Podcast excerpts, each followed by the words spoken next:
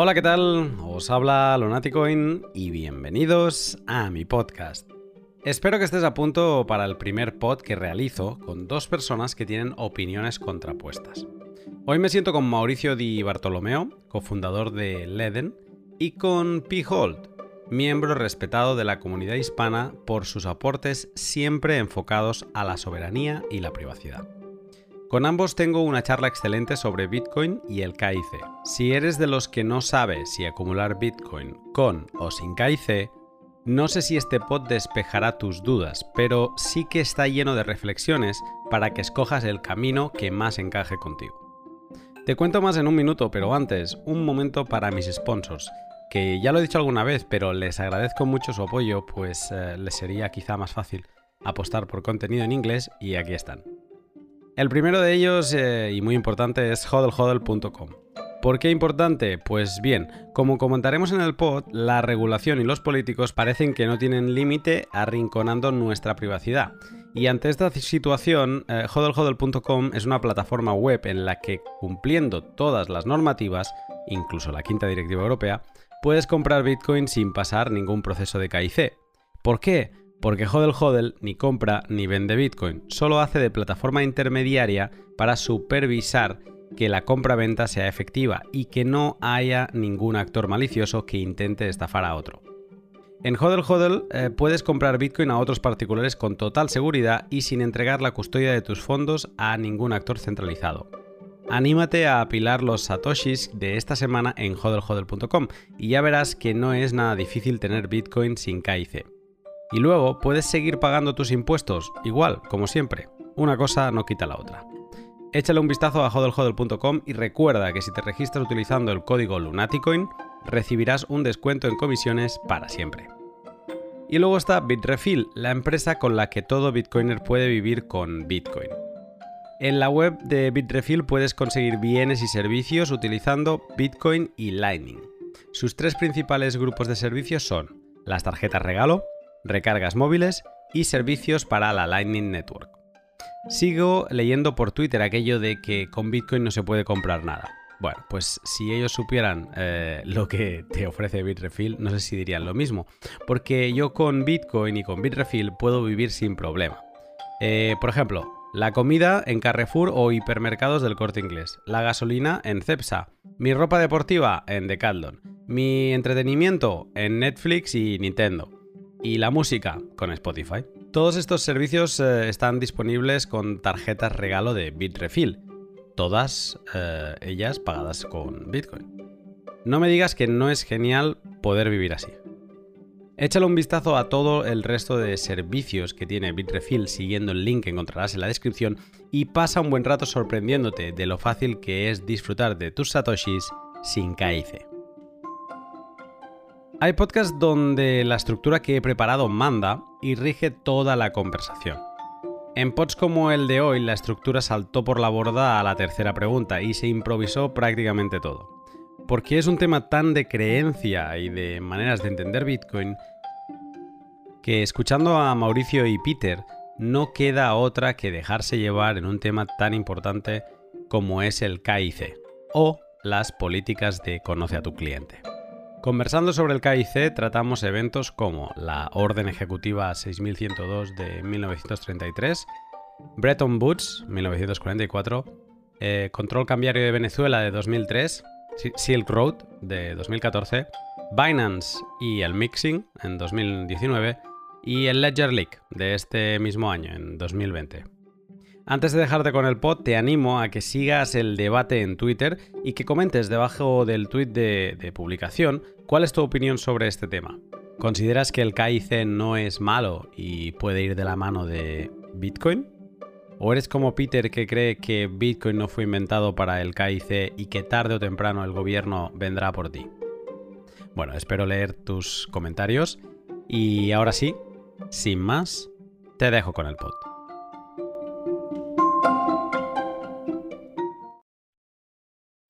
Buenas tardes, Mauricio, y buenas tardes, Peter. ¿Cómo estáis? Muy bien, Luna. Muy bien. Eh, encantado de estar acá. Buenas tardes, Luna. Gracias por la invitación y gracias por, por tenerme. Pues eh, hoy en un pod eh, yo creo que interesante para hablar de uno de los de los temas que no dejan indiferente, ¿no? Y, de los que da que hablar. Da que hablar a favor, da que hablar, hablar, en contra, da que hablar a favor pero con matices. Entonces vamos a intentar poner un poco de, de, de, no de claridad, sino de reflexión, yo creo, sobre la materia del KIC. Ya, ya advierto eh, que estoy un poco mal de la voz, entonces eh, voy, a, voy a ir... Eh, pues haciendo lo mejor que pueda, pero sí, bueno, si veis que voy tosiendo o haciendo interrupciones, ya pido disculpas por adelantado, pero, pero bueno, las cosas de esto, de cuando va llegando el frío y que, uno se lo pasa demasiado bien el fin de semana y acaba pagando las, las consecuencias. Em, a ver, sobre el tema del KIC. Eh, en español con las políticas de conoce a, tu cliente. Em, he hablado con ambos de, este tema en privado, ¿no? Y ahora quiero ver un poco así en directo cuál es vuestra posición. Porque yo, en general, más allá de vosotros dos, lo que he detectado es que hay como tres, tres posiciones. Los que están en contra del KIC, los que están en contra, pero quieren cumplir con la ley y aplican el KIC, y los que están a favor del KIC, ¿vale? Sería yo las tres posiciones, a lo mejor vosotros creéis que hay alguna más, pero son los, las tres posiciones que yo, que yo he, encontrado. Eh, os he saludado, os he presentado, pero eh, ahora déjame decir que vamos a reflexionar de este tema con, contigo, Mauricio, que eres el, CEO de, de, Leden, que es empresa de créditos colateralizados en Bitcoin con sede en Canadá, y Pihold, que eres miembro respetado de la comunidad hispana de Bitcoin y con un fuerte enfoque a la privacidad. Antes de saltar de lleno al tema que, ahora os iré explicando, desmenuzando, eh, sobre las tres posibles posiciones que acabo de explicar con respecto al KIC. ¿En cuál os ubicáis cada uno de vosotros dos? ¿Y por qué? Eh, Mauricio, por ejemplo, para empezar. Gracias, Luna. Bueno, mira, antes de, digamos, saltar a qué, a qué lado de la banda te, en qué lado de la banda te sientas, yo creo que, eh, sabes, e, e, es, fácil simplificarlo, digamos, con esas tres posturas que estás proponiendo. Sin embargo, yo lo que quiero es, digamos, dar un, una especie de, resumen de lo que yo entiendo como KYC y de qué haría yo, o sea, o qué veo yo, que, eh, eh, cuáles son los positivos y los negativos que yo veo, ¿verdad? Básicamente, para mí el, sistema de conocer a tu cliente fue un sistema que se implementa por generalmente gobiernos para proteger a los usuarios y para prevenir que eh, participantes antagonistas a los intereses de ese gobierno se beneficien del sistema financiero que ese gobierno crea y protege. ¿verdad? Eh, evidentemente, para el gobierno poder ofrecer estos beneficios, tiene que saber y entender a quién le está proveyendo estos beneficios. De manera que si ellos identifican que una persona antagonista o que está tratando de, con intereses eh, eh, adversos a los de ellos se está beneficiando del sistema, pueden rápidamente tomar medidas para que no se eh, lastime o se cree o se perjudique a ninguno de sus, de sus personas. De hecho, por un poquito de contexto, la primera ley, como conocemos hoy lo que es KYC moderno, se instaló cuando los Estados Unidos lanzó la protección a los seguros de los depósitos de los bancos, FDIC Insurance, en los años 50. Y ese es el origen de lo que se llama KIC moderno. Entonces, obviamente, eh, como cualquier otro sistema que se crea, eh, no es, eh, tiene, tiene buenas cosas y cosas malas, pero no es un sistema perfecto. En, en, la postura que yo me encuentro es que la que yo sí creo que un gobierno puede tomar muchas medidas que beneficien a sus ciudadanos, como por ejemplo en Canadá, a través del KYC se prestan servicios como eh, la salud gratuita, que solo se puede prestar si se verifica la identidad de una persona, eh, como inmigración, como impuestos y otro tipo de cosas que son muy importantes para que una sociedad funcione. Entonces mi postura sería por eh, optar por arreglar o mejorar los esquemas que existen de KYC, no solo a nivel local, pero a nivel mundial, porque la otra, el otra parte de esa conversación que Bitcoin eh, destapa, que no existía anteriormente, es que ahora puedes tener KYC en un país y, básicamente satisfacer los requerimientos de KYC de una plataforma que presta servicios en otro país, lo cual abre muchas más puertas de las que cierra y creo que es un beneficio neto para las personas que eh, anteriormente no podían acceder a estos servicios en sus países locales. Eh, Peter, ¿cuál es tu, posición respecto al KYC? Sí, yo creo que el KYC es una política que crean los estados básicamente para, el cumplimiento eh, y entrega de información de, las personas. ¿no? Este, si vamos a lo más básico o al, procedimiento más básico de KYC, inicia desde el, primer, desde el mismo nacimiento, ¿no? que tú tienes que registrar registrarte, eh, te crea una identidad, eh, entregas información de dónde vives, o sea, desde el nacimiento, cada individuo tiene que entregar información al Estado y eh, dependerá de lo que haga el Estado con esa información según los gobernantes que tenga ese Estado.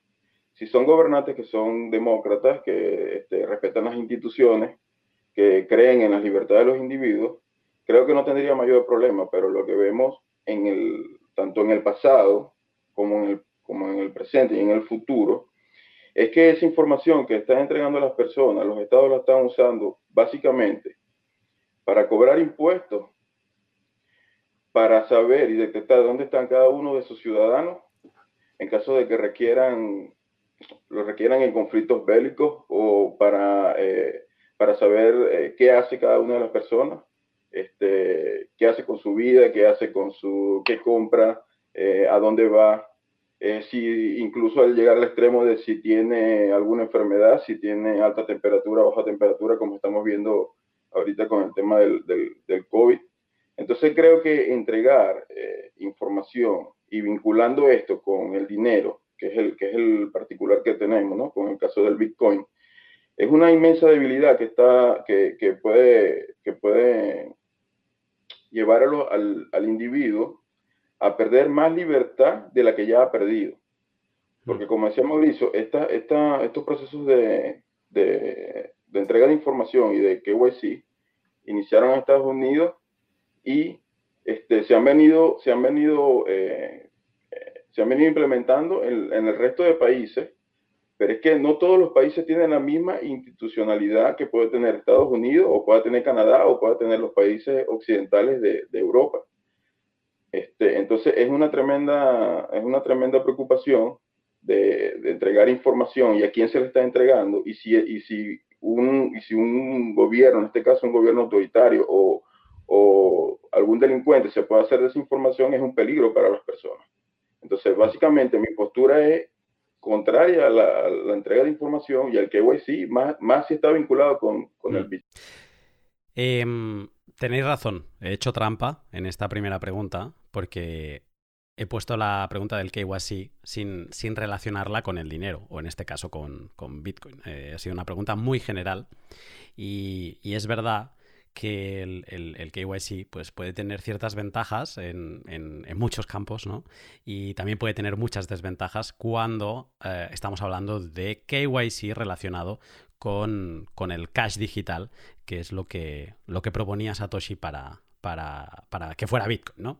Entonces, eh, voy a hacer una pequeña introducción, va a ser de esos momentos donde yo voy a leer un, poco, porque para tener como de background eh, un par de definiciones eh, para, este pod, he mirado de buscar qué, es el KYC, ¿no? ¿Cómo lo explica? Y en Wikipedia, que es así como un poco lo más neutro que, puedes encontrar, pues del KYC dice que es la política de conozca a su cliente, es el proceso por el que una empresa verifica la identidad de sus clientes.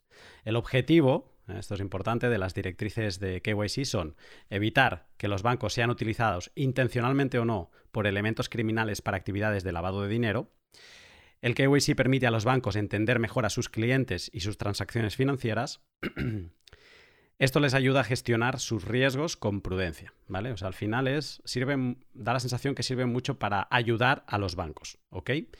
Eh, y luego los controles de KYC típicamente incluyen lo siguiente. Recolección y análisis de información básica de identidad, como el documento nacional de identidad, por ejemplo, o carnet de conducir, etc. Eh, determinación del riesgo del cliente en términos de propensión a cometer el lavado de dinero. Esto, esto, me da un poco más de miedo, porque es un poco como que quieren prejuzgarte, hacer un poco de precrimen, y eso me lleva a pensar en Minority Report, eh, la película. Eh, tercera cosa, eh, sirve para la creación de una expectativa del comportamiento transaccional de un cliente y seguimiento de las transacciones de un cliente frente al comportamiento esperado y perfil registrado, así como el de los pares del cliente con los que se relaciona. Eso es una definición y con diferentes eh, consideraciones sobre el KIC. Pero claro, el KIC no es lo mismo que la identidad. Ahora mismo os estaba escuchando y un poco como que al final es difícil encontrar la, separación, ¿no? Eh, la, identidad es la otra definición que he buscado. Eh, y, yo, y quizá es uno de esos términos que hemos llegado a confundir con el tiempo. La identidad en lo personal y más filosófico es el conjunto de rasgos propios de un individuo. Estos rasgos caracterizan al sujeto frente a los demás. La identidad también es, el, es la conciencia que una persona tiene respecto de sí misma y que la convierte en alguien distinto al resto. Eso es como la identidad, lo que uno entiende por, su identidad, pero luego hay la identidad que te da otro o que te da un estado. La versión más temprana de identificación física aparece en una ley eh, que introdujo Enrique V de Inglaterra eh, en el 1414. ¿Vale? O sea, el primer aquello identificación físico es del 1414. Eh, luego ya, eh, por ejemplo, en, 1915 Gran Bretaña ya obligaba a que la identificación tuviera fotografía. O sea, y, luego también he encontrado otro dato. En 1996 tener eh, identificación física era obligatorio en 100 países. ¿Vale? Por último dato, como previa de este podcast, añado que mm, la relación de Bitcoin con la identidad. Eh, si miramos lo que dijo Satoshi Nakamoto en un post de, Bitcoin Talk, dijo lo siguiente. Los bitcoins son enviados entre direcciones que son esencialmente números aleatorios sin información identificativa. La posibilidad de ser anónimo o seudónimo recae en ti, en no, revelar ninguna información sobre ti que se asocie a la dirección de Bitcoin que utilizas. Si publicas tu dirección Bitcoin en una web, entonces estás asociando esa dirección y cualquier transacción de esta al nombre con el que has hecho la publicación. Vale. Em, KIC, identidad y luego la relación de Bitcoin con estas dos. Vamos a centrar lo que queda de podcast en los procesos de KIC con eh, servicios Bitcoin. Que al final lo que se entiende como un proceso de KIC es el proceso por el que se vincula la identidad de cada persona con unos bitcoins determinados. Eh, tenemos KIC en servicios quizá más eh, lógicos, que sean los primeros que quiera atacar la, legalidad, la regulación, que es eh, la compra y venta de Bitcoin, ¿no? Los exchanges, los on-ramps. Pero luego también estamos viendo que los KIC, eh, la, regulación lo está llevando al extremo, de que todo lo que toque Bitcoin tenga, que, tenga la obligación de hacer algún tipo de KIC. ¿Por qué es malo tener Bitcoin con KIC? ¿Qué pierdes y qué ganas eh, si, tus bitcoins no tienen KIC? Bueno, eh, principalmente cuando vas, cuando tú accedes a, una de estas plataformas que te solicitan información para tú acceder a, Bitcoin, básicamente ya, es, ya tienes que eh, tienes que ir en contra de la misma filosofía de Bitcoin, que es si, que es una red sin permiso, resistente a la censura, donde básicamente tú lo importante es que puedes realizar transacciones de igual a igual con otras personas. Entonces, es una barrera, una barrera de entrada que eh, limita, limita a personas que tengan eh, identificación y que, ten, y que, y que estén eh, en un país determinado. Eh, se sabemos de plataformas que no permiten, por ejemplo, que algunos países, eh, eh, personas de algunos países puedan comprar Bitcoin en, sus plataformas, básicamente por, el, requerimiento del, cumplimiento de, información y de zona geográfica donde viven. Entonces, en, un principio es una barrera de entrada para las personas que no están, no tienen una identificación o que no quieren entregar sus datos privados. Segundo es que estas plataformas han venido eh, cada vez incrementando, incrementando los requerimientos y, y, los documentos que exigen. Y además de eso, están usando ahora los métodos de heurística para saber qué hacen sus clientes con sus bitcoins. No solamente eh, es una barrera de entrada, sino que también es una barrera de cumplimiento cuando, de lo que tú haces con tus monedas. Entonces es sumamente peligroso, a mi modo de ver, hmm. que una, que una, que una moneda esté vinculada con tu identidad. Primero porque elimina, te elimina toda, la, toda posibilidad de negación plausible que tú puedas tener de esa moneda.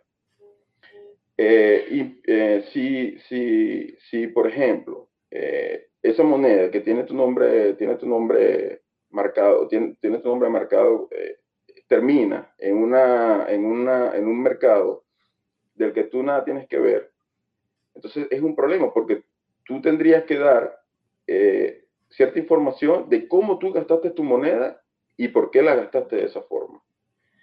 Entonces, lo que debemos entender los, que estamos en, Bitcoin, primero es que es un libro público al que todos tenemos acceso, incluyendo este, eh, gobiernos, eh, este, eh, hackers, personas que, que, quieren, que pueden estar buscando el bien como pueden estar buscando el mal. Entonces, imagina que una moneda o que un billete, para llevarlo a una, analogía, un billete, cuando te lo entreguen, entonces tengas tú que colocarle tu nombre. Este billete me pertenece a mí. Luego la persona a la que tú se le entregues ese billete para comprar cualquier producto, entonces también le colocas su nombre. Entonces, si ese billete termina en un sitio en el que están comprando de repente este, alguna, alguna, alguna mercancía que el gobierno o, cualquier, o cualquier otro ve como que no es del todo legal, entonces, eh, eh, eh, entonces ellos harían un rastro de quiénes son todos los nombres que están marcados sobre ese billete. O sea, cuáles son los nombres que están puestos en ese billete. Entonces, lo mismo, lo mismo puede, puede ocurrir con Bitcoin, porque sabemos que, la, la, que la, este método de heurística asociadas con la identidad entonces, abre un abanico de posibilidades a las personas que quieran hacer este tipo de investigación. Entonces, es muy delicado y eh, yo lo veo como una barrera de entrada al, Bitcoin. Mm. Mauricio, te pregunto la, contra a ti. Em, ¿Por qué es bueno tener Bitcoin con, con KIC? ¿Qué ganas? Eh, mira, no, buena pregunta. Yo creo que eh, una de las partes eh, o importantes entender es por qué la mayoría de estas de, las plataformas a, escala han venido teniendo que incrementar sus requerimientos de KIC. ¿Qué es lo que hace que estas plataformas tengan que hacer esto? ¿Y por qué los clientes finales al final, o, por qué, digamos, la gama de servicios que requieren KIC es eh, más avanzada o, más, o tiene más eh, seguridad desde el punto de vista de un inversionista que las que no tienen KIC. Eh, y eso parte en gran, eh, eso nace en gran parte de que los requerimientos de KIC y las obligaciones de, implementar este tipo de requerimientos vienen de naciones desarrolladas. por ejemplo, una empresa con una sede en Estados Unidos o en Canadá se ve obligada a prestar eso, a, requerir el servicio de KIC para poder eh, satisfacer los requerimientos de un regulador. Para un buen ejemplo de una empresa que quiso hacer esto a escala, pensando que podía hacerlo a espaldas del regulador o que esto no iba a importar, podemos ver el ejemplo de BitMEX, que por varios años sirvió como la plataforma más grande de derivados del mundo. Eh, a, a, Voz Populi dijo que eran enemigos del KIC, a Voz Populi ofrecieron pagarle a los reguladores de su, de su país que no requería KIC, evidentemente, sobornarlo con un coco.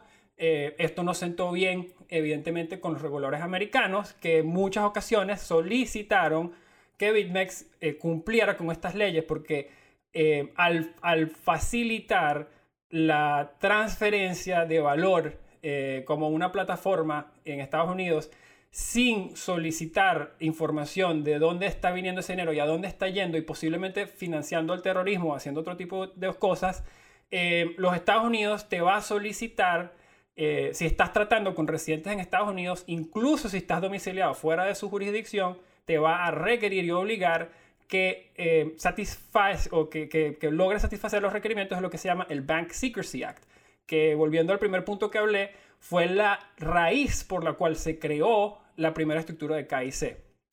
Entonces, ¿qué ganas cuando utilizas una plataforma que tiene acceso KIC? Pues lo más probable es que sea una plataforma que tiene eh, oversight.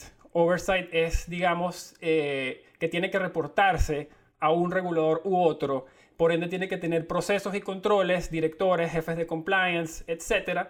Eh, y más allá de que esos requerimientos sean impuestos a nivel legal por el gobierno, más eh, aún son eh, implementados este tipo de requisitos por los bancos.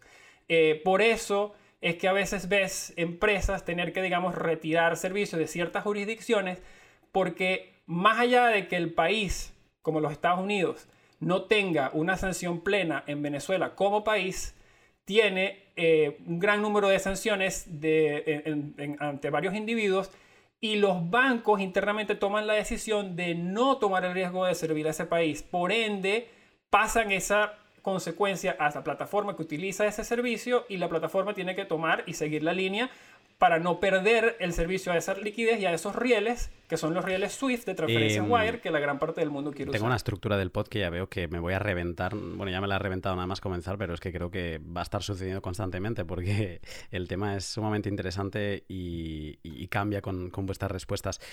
Eh, las respuestas que habéis tenido son muy distintas. Y no hablo de, de si a favor o en contra, o si es bueno o malo, sino que, eh, Mauricio, tú acabas de enfocar tu respuesta a, la seguridad que tiene el usuario con la plataforma donde está comprando ese, KIC ese Bitcoin con KIC.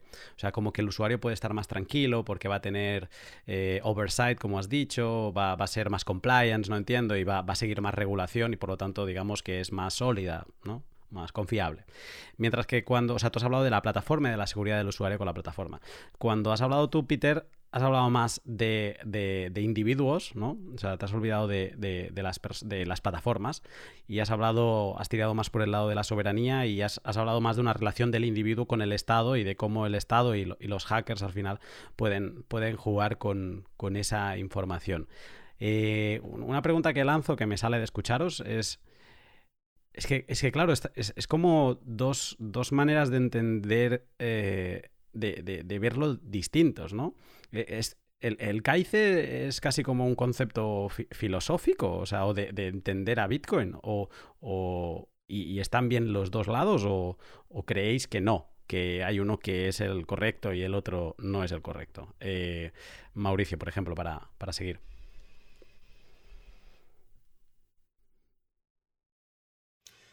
Sí, no, es, una muy buena pregunta, Luna, porque como te digo, eh, es un tema que, eh, que, compagina muchísimas variables, ¿verdad? Eh, yo creo que en concreto, eh, para mí, uno de los problemas más grandes, o, o, según, por ejemplo, te doy lo, lo, que yo he aprendido, digamos, según las experiencias con nuestros clientes. O sea, el, el gran problema viene cuando tú como ciudadano crees que el gobierno es antagonista hacia tu persona. ¿Verdad? Cuando tú no puedes confiar en tu gobierno, por ende, tú no puedes confiar en los requerimientos de KIC de ese gobierno. O sea, hay, hay, dos cosas que yo creo que se, que se agrupan a una, a veces por, por error o por la misma pasión. Los requerimientos de KIC y de identidad varían de país a país. El requerimiento de KIC que la mayoría del mundo conoce es el requerimiento de KIC de los bancos norteamericanos. ¿Por qué? Porque esos son los bancos con los que bancan la gran mayoría de las plataformas a escala eh, y eh, son los que básicamente ofrecen el, el, mejor servicio, la mejor liquidez, lo mejor todo. Eh, o, o, los bancos europeos que tienen, que tienen esquemas de KYC muy similares. Los esquemas de KYC y identificación, por, por darle ejemplo, en Venezuela, de donde, de donde yo soy, son completamente diferentes. Y sí me atrevería a decir que están diseñados para lograr fines que son muy diferentes a los de Estados Unidos. En Estados Unidos se quiere incentivar y motivar a los actores corporativos, etc. En Venezuela se persigue, se busca y se, y se arresta. Eh, entonces crea incentivos muy, muy diferentes. Eh, ¿Qué sucede? Por ejemplo, para, para prestar, para satisfacer un requisito de KYC en Norteamérica, de la manera en que estamos estructurados ahorita, con una identificación que funcione, los usuarios están, eh, podrían satisfacer los requerimientos de una plataforma internacional. O sea, tienen, tienen las, las, herramientas para hacerlo. Donde creo que hay eh, un problema que pasaba mucho y que creo que todavía pasa en muchos países es que el gobierno local ni siquiera tiene un sistema de identificación apto para que las empresas en países como Norteamérica puedan usar esa identificación para pasar el KYC de esa persona y prestarle ese servicio. Eh, ese yo creo que es el mayor problema, porque ahorita, de la manera en la que yo lo veo, una persona que sea antagonista al gobierno tiene dos situaciones. Un ejemplo de una persona en Venezuela ahorita. Si eres una persona que está haciendo planes para emigrar del país y tienes miedo de lo que el gobierno puede hacer, hey, probablemente para esa persona vale la pena investigar cómo hacer para correr el riesgo adicional o la, la complicación adicional para poder hacer la compra sin KIC, para tener más privacidad, para hasta que te puedas ir o qué sé yo. Pero una persona que no se encuentre, digamos, en esa situación donde estás escondiéndote de tu gobierno para salir, que mayormente estamos hablando de la mayoría del mundo, porque no todo el mundo está buscando escaparse del país donde nació, eh, esas personas encuentran confort en sentirse identificadas, reconocidas y que se puede hacer algo en el caso de que eh, la persona no pueda. Porque otra cosa que, que, se, que, se, que se lanza como una manta en, nuestra industria es que todo el mundo tiene la capacidad y el deseo de ser su propia custodia. Em, yo creo que eso en verdad empuja a muchísima gente a tomar riesgos indebidos, lamentablemente. Em, y no estoy sugiriendo por ningún momento que la manera de tenerlas es a través de custodia de terceros, no, tampoco estoy diciendo eso, sino que es un proceso de aprendizaje que lleva tiempo. Em, y a veces, por la emoción y por la dinámica de la industria en la que estamos, donde las subidas son agresivas y rápidas, la gente sacrifica ese aprendizaje por la misma emoción y asume riesgos que no debió haber temido, como tuvimos el caso de la persona que perdió 1.4 millones de dólares haciendo custodia de sus propios bitcoins con el Edge Wallet, o no me acuerdo exactamente con el Electrum, creo que fue. Eh, pero bueno, esos son ciertos ejemplos que a mí me gusta dar, pero pauso porque hablo mucho. Em, Peter, sobre si es una manera de verlo filosófico y si hay una visión que consideras que es la buena y la otra es la mala? ¿O como explicaba ahora Mauricio, crees que hay matices y, él apuntaba ahora que depende de, la diferencia del, gobierno que tengas, la diferencia geográfica eh, en la que te encuentres? Sí, yo creo que en un principio es filosófico, ¿no? Porque lo primero que debemos saber es qué es Bitcoin para cada uno de nosotros. Si Bitcoin para, para nosotros es una inversión, o, lo vemos como una inversión en la que vamos, entramos y luego recogemos nuestras ganancias en fiat. Entonces, eso tendrá, eso tendrá una visión filosófica de lo que es Bitcoin. Pero si nosotros, si otros tenemos una visión de que Bitcoin es dinero, dinero el, electrónico, como el efectivo, como pasarse un, billete de un individuo a otro, donde no hay terceros de confianza, entonces tenemos otra visión filosófica de lo que es Bitcoin. Y la visión filosófica que yo tengo es esa, es que Bitcoin es un dinero sin permiso, un dinero que tú puedes transferir sin que exista censura, un dinero de, al que tú envías sin un tercero de confianza. Entonces, para, para, esa, para ese proceso o para esa función de Bitcoin, creo que el KYC es una traba y es como ligar aceite con agua, o sea, no, no pueden mezclarse, no se, no se deberían mezclar. Yo entiendo que eh, para para personas que necesitan hacer inversiones y, y, ven a Bitcoin como una inversión este, para luego recoger ganancias, este, eh, bueno, deben cumplir ciertos requerimientos para entregar información, porque a la final ellos están interactuando en dos mundos que parecieran que no tuvieran, eh, no tuvieran eh, una conexión, una buena conexión, que es el mundo fiat, el mundo legado que, está, que, que queremos cambiar, que es donde ocurren las cosas que pensamos que están mal. Y el, otro, y el otro mundo, que es el mundo del Bitcoin, donde hay libertad, donde debería haber privacidad, donde las transferencias se hacen sin pedir permiso, pagando este, a quien nosotros que, querramos pagar.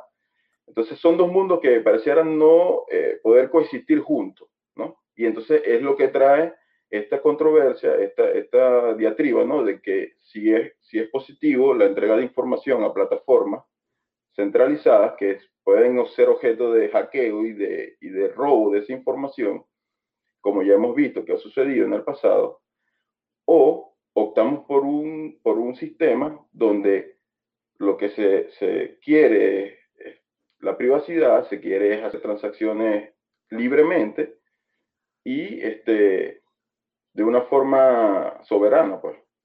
Entonces, yo entiendo el punto de Mauricio y entiendo el matiz que él, que él le da, ¿no? Pero imagínense, eh, yo no cumpliría con ningún procedimiento de KYC de ninguna plataforma aquí en Venezuela, y menos optaría a tener Bitcoin de una plataforma en la que yo he entregado información personal para comprar Bitcoin. O sea, sería básicamente entregar, este, entregar mi ubicación geográfica, que sepan cuánto yo tengo, y que en el momento que el, el gobierno o cualquier ente necesite esa información, la solicite y, y, y, la plataforma tiene que entregársela. Tiene que entregársela porque está bajo la jurisdicción del gobierno. Entonces, entregar, entregarle esa información al gobierno es básicamente que el gobierno ubique a la persona o ubique este, las monedas que tiene esa persona. Entonces, el, eh, ahí pierde, Bitcoin pierde una propiedad que es básica, que es servir como un refugio seguro.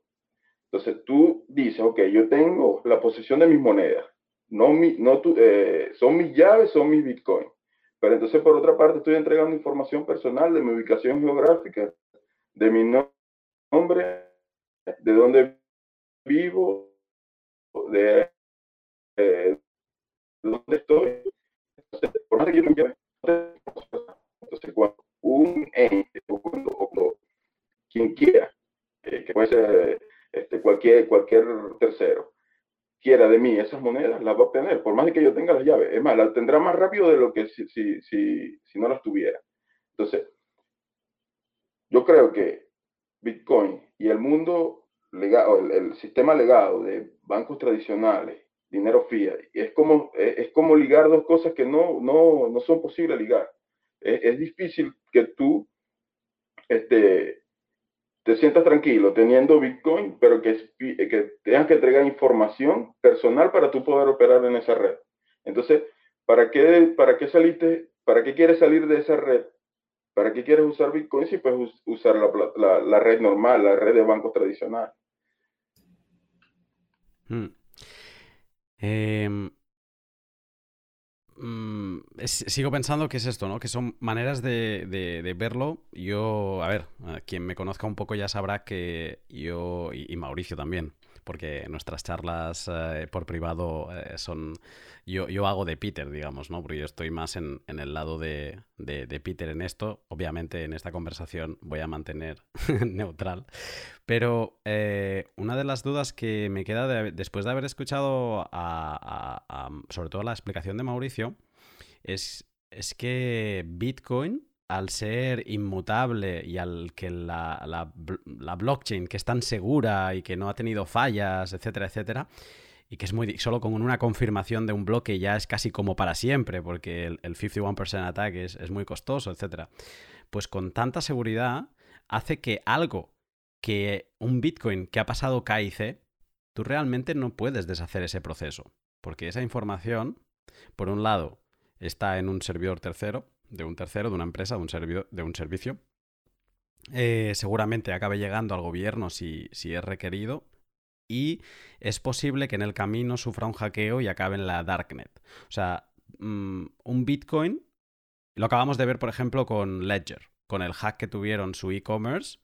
Eh, no han encontrado información que relacione eh, huchos, o sea, bitcoins, con nombres de persona, pero sí que han encontrado información de gente que tiene bitcoins. Y ahora no sé, yo perdí la cuenta, pero la última vez que lo vi, el, el, hacker de. el que ha pagado por esa información en la Darknet, por ese hackeo de datos, de un millón de datos del e-commerce del fabricante de hardware wallets Ledger, eh, llevaba 32 bitcoins eh, escameados por phishing a, a los clientes de, de Ledger. Entonces, eh, te escucho, te entiendo, Mauricio, hablas de gobiernos con unas garantías, pero como un Bitcoin que ha pasado un KIC no se puede deshacer, lo que sí que se puede deshacer es un gobierno sólido y que un gobierno que tenía la economía más sólida de Sudamérica como el venezolano acabe con la situación actual, ¿no? Mientras que ese, esa información del KIC sigue allí. Mm, bajo esta tesis, mm, yo te la explico y tú qué piensas. No, me parece muy buena. Me parece que es una de esas preguntas que es buena voltearlas. Y yo te pregunto, ¿cada cuánto se cae un gobierno como el de Venezuela y cada cuánto existe un fraude financiero y cuál es la prioridad que tienes que proteger? ¿Verdad? Eh, eh, para la 99,9999% del mundo sería protegerse contra fraude financiero. Eh, me incluyo cuando digo que yo no pensaba que el gobierno de Venezuela incluso a medida que estaba pasando ese, ese desastre, uno cuando está internamente allá pensaba que todavía, digamos, podría haber un repunte, un rebote, etc. No, es un proceso gradual eh, el cambio de un gobierno. No es algo que pasa de un día para otro. Eh, incluso si cambia un político, de ese punto que cambia el político, que vayan en contra de ti, literalmente, si es de verdad que tú eres un, un blanco digamos, antagonista y no eres una persona que simplemente está preocupada porque no te gustan las políticas. Eh, ese eso es un proceso, ese tiempo tarda. Eh, montar un fraude financiero es tan sencillo como abrir un contrato inteligente, decirle a alguien X o Y y tratar de convencer a personas. Entonces, los gobiernos, yo creo, a través de ese... Eh, las personas que, que, tienen que hacer estas reglas, lo que la gente también se olvida es que son humanas también. No son perfectos. Todos, todos hacemos lo, que lo mejor que podamos en base a la información que tenemos. Entonces, eh, sí, eh, perdí un poquito la, pista de, la línea que estaba diciendo, pero al final yo creo que es, en gran parte eso. Hmm. Eh, que digamos que confías en, en que los gobiernos cambian lentamente y, y, que siempre habrá espacio para los usuarios para tener mm, tiempo de maniobra, ¿no? En el caso de que de que un gobierno se vuelva malévolo, ¿no? O en contra de sus eh, ciudadanos.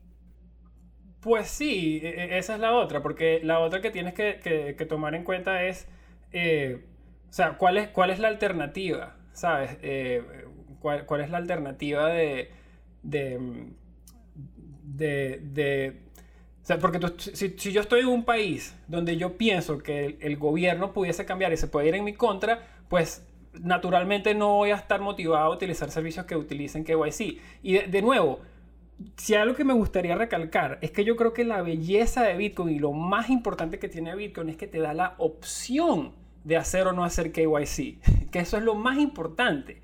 Antes en el mundo fiat no tenías la opción, o sea, los, gatekeepers de las transacciones electrónicas de dinero siempre han sido los bancos. No hay forma de mandar una remesa de Canadá a, a Estados Unidos sin, a través de un banco. Bitcoin cambió eso.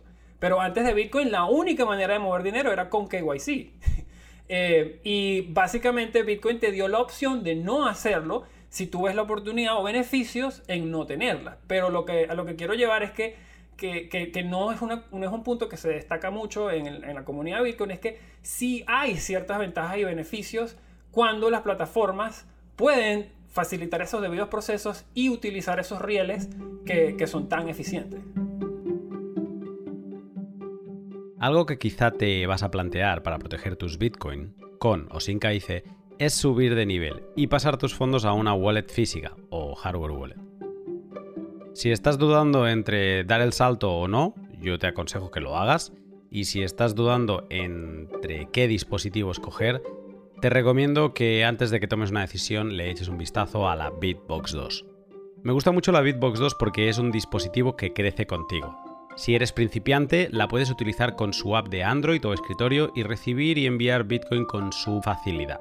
Si eres más techie, puedes conectarla a tu nodo desde su propia app o desde Electrum y Spectre. Y si ya te sientes muy cómodo con Bitcoin, puedes plantearte hacer tu multisig en la Bitbox 2 con total tranquilidad de poder verificar en tu dispositivo eh, cuál es la, la dirección a la que estás recibiendo los fondos. Esta semana he publicado un pod en inglés con el CEO de Shift Crypto, los productores de Bitbox 2, y la verdad es que he quedado todavía más encantado de lo que ya estaba. Si sabes inglés y te interesa los aspectos técnicos de una hardware wallet, te lo recomiendo. Em, ahí acabas de decir que digamos que Bitcoin tiene, tienes la opción del KIC y, no el, eh, y no tener KIC, ¿no? Eh, sé que, hay la parte de la pregunta de, Peter pendiente, pero voy a, voy a introducir otro tema y entonces te voy a preguntar a ti, Peter, porque esta semana eh, un usuario de Twitter que se llama NixOps ha publicado un artículo que el título sorprende, ¿no? Y el, título hace que empieces a leerlo. Mm, y es, medio largo, pero, pero vale la pena. Eh, se llama Bitcoin, la gran revolución que pudo haber sido. Y básicamente lo que viene a decir es que el KIC es el mayor de los enemigos a los que se enfrenta Bitcoin. Dice que hemos pasado de obligar a exchanges a implementar KIC a que lo tengan que hacer servicios terceros que no venden Bitcoin. Eh, una frase que le rescato, la voy a traducir porque la he apuntado en inglés, eh, dice, eh, Bitcoin debería ser cash digital, lo deberíamos tratar como tal y no deberíamos confiar, no, si confiamos en, que compañías controlen nuestro dinero, entonces ¿Por qué hemos ido por toda, o sea, por qué hemos luchado tanto por Bitcoin? Lo que viene a decir es, eh, eso ya lo tenemos, eso ya es el sistema tradicional, ¿no? Bitcoin no está para que lo controle, para que, mm, eh, digamos, tengamos que pasar un KIC y una compañía nos diga eh, si podemos o, no podemos. tú ahora venías a decir, Mauricio, que Bitcoin te permite, te, da la opción de hacer transacciones por el cauce, digamos, del KIC o te da la opción de vivir eh, fuera del, del, KIC. Yo te pregunto a ti, Peter, eh, ¿qué opinas de, esta afirmación que decía Mauricio? Porque, eh, como bien decía Nixop, también hay la posibilidad de que un día esas transacciones mm, pues también estén prohibidas, digamos, las que estén por fuera del, del KIC. Sí, con todo respeto yo discrepo de Mauricio en, algunos, en algunos puntos que él, tocó, ¿no? Con todo respeto. Este, una, una, una cosas, Bitcoin no te da opción de usarlo con KYC o sin KYC. Bitcoin te permite usar su plataforma de enviar y recibir valor. El, lo que, el KYC básicamente se utiliza para tú poder salir de Bitcoin al mundo fiat. tú puedes permanecer, ganar en Bitcoin sin, sin KYC, gastar en Bitcoin sin KYC y este, eh, tranquilamente sin tener que entregar información personal la opción, a la que hacía referencia Mauricio, creo yo que es en el punto cuando tú necesitas salir de Bitcoin al mundo fiat o al mundo de los, de los bancos tradicionales.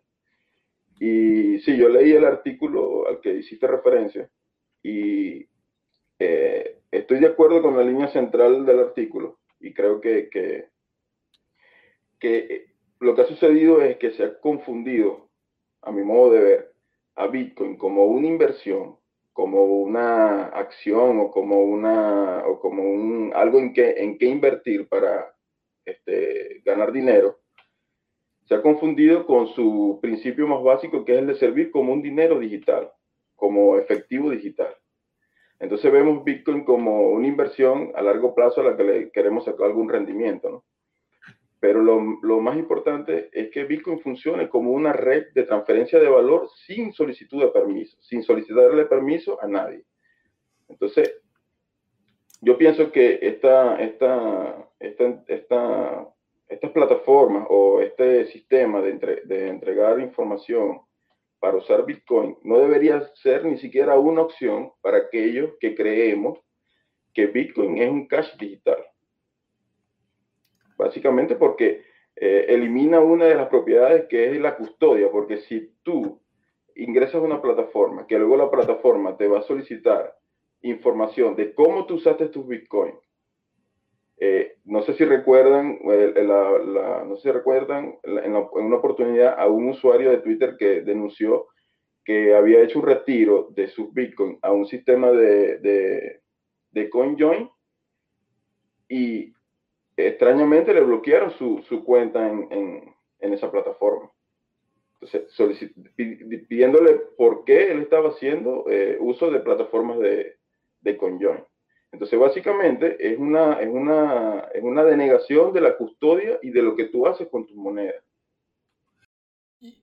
Sí, no, me, parece muy bien y si no, te, si no te importa Luna, quería saltar un segundo porque creo que, creo que se abrió la puerta perfecta para, para, para un comentario que es que Bitcoin es dinero eh, y, esa es la raíz de todo este problema de KYC. De hecho, que el, el término lavado de dinero viene de las las leyes de KYC, de hecho, que las estaban haciendo, el, término lavado de dinero viene de los 1940, de las mafias eh, de droga en Estados Unidos. Al Capone, de hecho, eh, él fue el que empezó a comprar eh, laundromats, tiendas para lavar ropa, con las ganancias de su negocio de las drogas. De, de ahí viene el nombre lavado de dinero.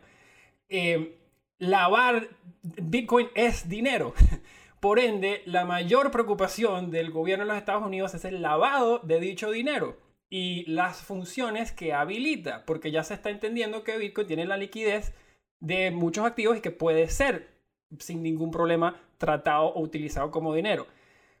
Por ende, la preocupación enorme de los Estados Unidos, como se pudo ver, o sea, se dejó evidente cuando se fue detrás de BitMEX por violar el Bank Secrecy Act. El Bank Secrecy Act, para tenerlo por contexto, es la única vez que el Departamento de Justicia de Estados Unidos ha tomado iniciativas contra cualquier compañía de cripto. El Departamento de Justicia de Estados Unidos es como la última Coca-Cola del desierto entre las personas que no quieres molestar y no quieres que te estén buscando. Em, ellos están dejando muy claro que su mayor preocupación es el lavado de dinero y la circunvención de sanciones que ha impuesto el gobierno de Estados Unidos eh, para prevenir que financiamiento llegue a grupos antagonistas que se están violando con Bitcoin, como se puede ver con todo lo que es el... el y, los dos sabemos esto porque somos de Venezuela. Venezuela es el primer, el primer gobierno que está tratando de beneficiarse de Bitcoin eh, diciéndole un minero perseguido y también hablando de muchas otras, eh, otras personas que, estoy seguro que estarías de acuerdo con esto, eh, Peter. Y también la otra noticia súper preocupante, si yo fuera un regulador de Estados Unidos, es que ahora el Banco Central de Irán está comprando bitcoins altamente sancionado. Entonces, debidamente, el regulador de Estados Unidos, si ve que se están moviendo cientos de millones, miles de millones al día, y que eh, pueden estar moviéndose con la misma flexibilidad donde, donde antes se movían en el sistema SWIFT, sobre el cual tenían bastante control hermético y ahora no lo tienen, naturalmente pues van a estar preocupados. Y ahora, con esto no te estoy diciendo que sí debería ser y que los Estados Unidos debería ser, debería ser el policía financiero del mundo, simplemente te estoy tratando de mencionar que la preocupación primordial es el lavado de dinero y el hecho de que Bitcoin sea dinero alimenta esa preocupación. Eh, mm, básicamente, una de las cosas que se desprende de lo que has dicho es que el KIC convierte a Bitcoin en dinero, aunque lo nieguen, pero porque básicamente lo, están tratando como tal, ¿no? Aunque ellos digan que no, pero un poco como que el KIC es la, el reconocimiento de que, de que es dinero. Y, una de las cosas que ha, dicho Peter, y, aquí me voy a poner en una tesis pro KIC, que me gustaría saber tu opinión, Peter, y es que decías que Bitcoin debería ser un, pues eso, ¿no? Para lo que se inventó, un cash digital y que mm, nadie tenga por qué decirte en, qué, en qué gastártelo o, saber, mejor dicho, en qué te lo gastas eh, y, para qué te lo gastas. Eh, decías que el, el es, es eh, necesario para los que quieren salir al mundo fiat. Una de las tesis de los pro KIC es que esto de poder gastar Bitcoin para, comprar, para hacer la compra en, un supermercado o para intercambiar 100, 200, 500 euros eh, con alguien en, la calle sin KIC está muy bien, pero ¿y qué pasa cuando tú no te dejan utilizar tu dinero para algo como comprarte una casa? Porque cuando estamos hablando hablando de volúmenes grandes, ahí es donde ahora mismo quizá Bitcoin sin KIC tiene más fricción. Eh, ¿Qué opinas de, esto? ¿Es algo que todavía no hemos llegado o es algo que, que realmente no va, no va a poder hacerse o cómo lo ves tú? Sí, yo creo que este es una, es una, es una situación, es una condición en la que, ¿para qué queremos usar Bitcoin? si queremos verlo como, como estamos hablando, como dinero de intercambio o si estamos pensándolo como una forma de, llegar a comprar una, una, casa. Este, yo no, no, conozco muy bien las regulaciones de los otros países ni cómo se, ni cómo se llevará esto de comprar una casa o, comprar un inmueble en otro, en otro, en otro lugar, ¿no? Pero al, por la experiencia propia, cuando, cuando el dinero de tu país falla o no se usa para ese tipo de intercambio por el mismo volumen como tú hablabas, este, porque evidentemente cuando una moneda se deprecia y una casa pues, pasa a costar eh, cantidades ingentes de, de, ese dinero, entonces las, las, personas buscan alternativas de qué otro dinero utilizar. Entonces, eh, yo lo que pienso es que llegará el momento en que, en que eh, Bitcoin se, general, generalice en el uso y no sea necesario eh, que para tú eh, este, comprar una, una, casa, por ejemplo, por decir, por, dar, por, por, por, poner ese punto, tú necesites decir, mira, este, yo tengo tantos Bitcoin y, para, y, voy a, a, utilizarlos para comprarlos, para comprar la casa. ¿Por qué? Porque ahorita pasa aquí en Venezuela, tú vas y compras la casa con efectivo y todos los trámites y, los elementos legales se hacen con la moneda de uso legal en, el país. Entonces, no sé, si, no sé si eso puede replicarse, no sé si es un caso específico de Venezuela que sea así. Eh, y tú y a las personas que están haciendo la negociación, esas personas no entregan información de dónde adquirieron esos billetes. O sea, no, no dicen dónde adquirieron el dinero. Entonces, no sé si eso sea, como te digo, no conozco las regulaciones de otros países, no sé si eso pueda replicar en otros países. Pero yo lo que pienso es que si vemos Bitcoin como una, como una moneda de, de, cambio entre, entre particulares, entonces, ¿por qué no, no podría darse hipotéticamente el caso en que yo pueda este, transferir la propiedad de mi, de mi casa de, un, de, una, de un o sea, transferirle la propiedad de mi casa, recibiendo yo los bitcoins y luego haciendo todos los requerimientos legales que necesite el gobierno. No veo, no, o sea, yo en lo particular no veo la, la dificultad. No sé si es por, el, por lo que ya expliqué del caso aquí en Venezuela, cómo más o menos se maneja esa... esa... Mm. Yo creo que al final, eh, o sea, al Estado no le gusta Bitcoin. Eh, estoy aquí, yo pongo mi opinión sobre la mesa. No, no le gusta Bitcoin porque es, es la eh, lo que muchas veces hablamos, ¿no? Es la, el intento de la separación del, dinero y el Estado.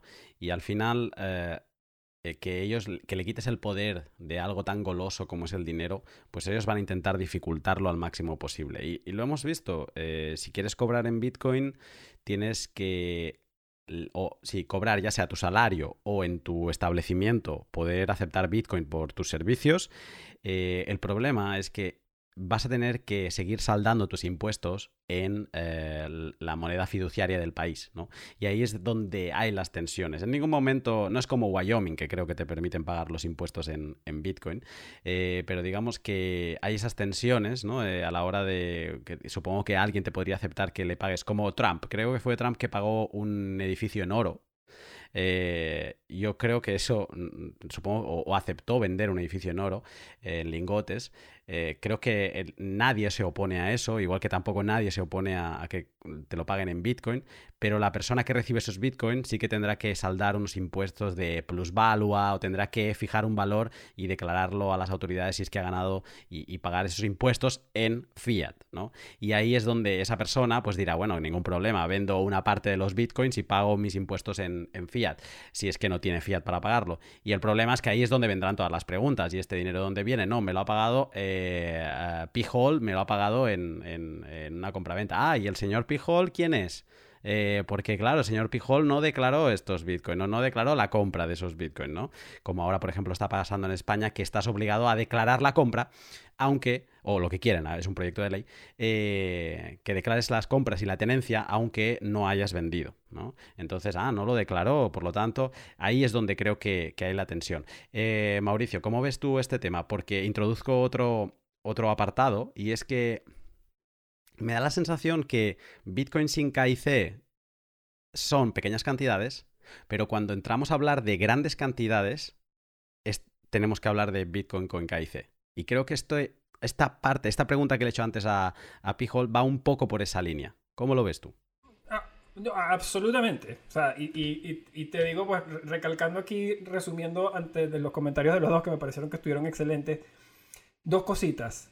Em, el primero es que em, evidentemente el KYC va de la mano no solamente con el lavado de dinero, sino con otras cosas, que es la evasión de impuestos, como tú bien mencionas, y la otra es la entrega de beneficios. Porque ¿qué pasa? Los gobiernos se organizan de manera que incentiven a las personas para actuar dentro de los carriles, ¿verdad? Lo que ha pasado en Venezuela es que como la moneda no sirve y como nadie le quiere pagar impuestos al gobierno, lo que se estila es que como, el, como la transacción legalmente se tiene que hacer en bolívares, se negocia un precio eh, eh, imaginario en bolívares para optimizar por los impuestos de las dos personas partes de la transacción y se realiza una transacción bastante, digamos, entre comillas, off-chain eh, a través de rieles que funcionen donde se mueve verdaderamente el valor. Ahí lo que está ocurriendo flagrantemente es evasión de impuestos y evasión de cualquier tipo de reportes hacia lo que se tiene que ir al gobierno porque la gente no confía y no quiere irse al gobierno, ¿verdad? Eh, por ese lado, el gobierno, pues, claro, la, la, contraparte de ahí del gobierno que te dice es que no solamente necesito tu identidad, necesito tu identidad para poderte dar estas bolsas de comida, para poderte saber dónde vives, etcétera, y todos los beneficios que vienen con el comunismo. Caso opuesto ocurre, digamos, en España, donde te dicen cuando recibes los fondos, ¿de dónde vienen estos fondos, señor? Perfecto, usted quiere hacer uso de estos fondos, díganos cuánto ganó, porque usted, usted genera un beneficio o devenga un beneficio de vivir aquí en España por todos los servicios que usted le prestamos. Así cuando se enferma usted viene con su identificación y lo tratamos. Nosotros esperamos o tenemos una expectativa de que usted nos pague impuestos cuando le vaya bien. Entonces esas dos cosas van de mano y mano y el gobierno ata los beneficios que te da con los ingresos que tú le pagas a él. Por ende, necesita tener controles y auditorías para ver cuándo estás haciendo tú algo indebido y cuándo puede, tiene el derecho de, de ir a llamarte la atención, porque él te está dando cosas es a la expectativa de que tú le vas a regresar ese beneficio. Y si tú le estás escondiendo esas actividades y no le permites a ellos debidamente identificar eh, cuánto estás haciendo para que te puedan pagar, pues ellos, ellos tendrían el mismo derecho de decir, pues yo no creo que usted está eh, en una posición de beneficiarse de lo que nosotros ofrecemos como gobierno. ¿Sí me explico? Entonces, eh, es, una especie de mano y mano, y de nuevo, no quiero decir que está bien, porque hay gobiernos que están mal organizados, pero de ahí es el origen, digamos, según yo, de todo este requerimiento y esta cadena de requisitos. Ok, este, Mauricio, claro, Mauricio habla con respecto a gobiernos como que funcionan eh, adecuadamente, ¿no? Estados que funcionan eh, y respetan las instituciones. Pero es que tampoco podemos hacernos, no, o podemos, no podemos evitar recordar cuando las personas en Estados Unidos también le decomisaron su oro a través de una resolución de un gobierno, violaron la propiedad de las personas y las personas que tuvieron que entregar su oro fueron las personas que estaban registradas, que sabían dónde vivía y dónde estaba el oro. Y si no lo hacían, básicamente el gobierno les decía que les iba a enviar, a, prisión. Entonces, no solamente las cosas hay que verlas cuando los gobiernos no funcionan. Porque, claro, si no hay instituciones, eh, de repente tú estás como más precavido en las cosas que vas a hacer. Pero yo creo que cuando hay instituciones que funcionan y las personas confían en esas, en esas instituciones, también esas instituciones en cualquier momento pueden darse la vuelta y decirte, mira, ya va, ok, ven acá, ahora necesito lo que tú tienes, que puede pasar, puede pasar con Bitcoin, necesito esos Bitcoin que tú tienes, porque son escasos, porque son pocos lo que, como los podemos obtener, y si tú, y si yo los necesito, tú me los tienes que entregar, si no, eh, vas, a vas atrás de las rejas. Entonces, no cree, yo creo que eh, está bien confiar en los gobiernos porque respetan las instituciones. Entendido yo, vino luego del agreement de Bretton Woods, que básicamente lo lideró el Banco Central estadounidense y obligó a los bancos centrales aliados a, tomar un PEG contra el dólar para reconstruir el sistema financiero global luego del final de la Segunda Guerra Mundial y reconstruir eh, la hegemonía del dólar y yo me atrevería a decir que esas personas que hicieron este intercambio, pues aunque no habían estado muy contentas al principio, eh, la, línea generacional de sus familias estará muy agradecida por esa decisión. Pero bueno, eso queda a debate, obvio. Eh, la, Orden Ejecutiva 6102, lo acabo de buscar, es de 1933. Esta es la por la que el, presidente Roosevelt eh, obligó a, básicamente a vender a un precio fijo eh, el oro que tenían los americanos al, Banco Central, ¿no? Para tener todas las reservas centralizadas. 1933. Bretton Woods fue posterior, 11 años después, 1944. Vale, pero fue después de la Primera Guerra Mundial. Ok. No, perfecto. Sí, no, está bien, está bien. En ese sentido, pues sí, no, como te digo, yo, yo no, no estoy diciendo que estuvieron en lo correcto. Yo no estaba, y de, hecho tengo poco contexto histórico de, de, haber estado en ese preciso momento de antes de Bretton Woods. Eh, en mi mente, y te lo digo abiertamente, yo había pensado, yo tenía entendido que la decomisión del oro había venido caso seguido de Bretton Woods eh, no, eh, como te digo, esta información no me, no me, cala de la mejor manera sabiendo que lo hicieron premeditadamente antes de esto, eh, pero, pero como te digo, o sea, no, no, no, no, tengo suficiente contexto como para decirte fue correcto o no fue correcto, dada la situación en la que estaba el Banco Central en aquel momento. Pijold, no sé si quieres añadir alguna cosa. No, recordad que primero le decomisaron el oro a las personas y luego se lo decomisaron al resto de los países. La, la primera fue cuando, cuando la resolución que dijiste tú, Lunati, y la segunda sí fue cuando la que comentó Mauricio cuando con el tratado de Bretton Woods. sí. 1971 también con el, el Nixon y el fin del patrón oro, el último. Sí, a ver, pero, pero se la quitaron, esa vez en contexto de, yo me imagino que en la primera instancia lo habrán hecho para financiar, digamos, la guerra en aquel entonces, porque si la perdían se iban a morir todos. Eh, y la segunda es que cuando el ejército estadounidense gana la Segunda Guerra Mundial, pues se afinca en lo que es el, Congreso de Aliados y los obliga a aceptar el Bretton Woods Agreement, que básicamente dice, que esto sí lo tengo bastante reciente, los aliados, los bancos centrales de los países aliados aceptaron una tasa de cambio fija al dólar y el dólar, como la base de ese esquema, iba a tener el único respaldo del oro, por ende todo el sistema entero iba a estar anclado al oro, eh, pero eso no lo hicieron porque les provocó. O sea, eso lo hicieron porque luego de que se gastaron miles de millones y millones de vidas se perdieron, pues el, el digamos, el, el, campeón o la, o la fuerza que, que logró eh, esa victoria tuvo una influencia muy, muy grande en cómo se en la arquitectura de ese sistema al final. Hmm. Claro, yo, lo, yo lo, Sí, sí, adelante. No, yo lo decía era porque estos, este tipo de comportamientos se replican en, el, en la historia. Y eh, no sé si recuerdas, Mauricio, que salvando las comparaciones, nosotros eh, aquí en Venezuela se vivió algo parecido con el tema de los controles, los controles cambiarios. Entonces el gobierno te, el gobierno te, te obliga a, a, a, usar una moneda, a usar una moneda que es la moneda de, de ellos, la moneda que ellos emiten, prácticamente decomisa el resto, de, del resto del dinero, o sea, el, el dólar, los dólares o, en este caso, y las personas quedan sin acceso a, esas monedas. Solamente las personas que, que, saben lo que, lo que puede ocurrir son las que buscan refugiarse en el dinero duro. Entonces los gobiernos te llevan a usar su, a, usar su dinero, decomisan el, el dinero duro o el dinero que las personas eh, al final buscan usar y luego termina toda la población empobrecida y al final de cuentas buscando la moneda que era la que el gobierno estaba había este, centralizado y había obtenido para, para, para, para él. Pues. Eh, lo que estamos viviendo ahorita, ahorita aquí en Venezuela. A la final, las personas se empobrecieron usando el bolívar y a fin de cuentas, todos se dieron cuenta de que la moneda que, que mantenía el valor en el tiempo era el dólar y ahora todo el mundo quiere usar el dólar. Pero ya cuando ha sucedido todo lo que ha sucedido. Entonces, esto es lo que yo creo que debemos evitar los usuarios de, de Bitcoin, tanto los que lo ven como un dinero, un cash digital, o los que lo vemos como un oro 2.0.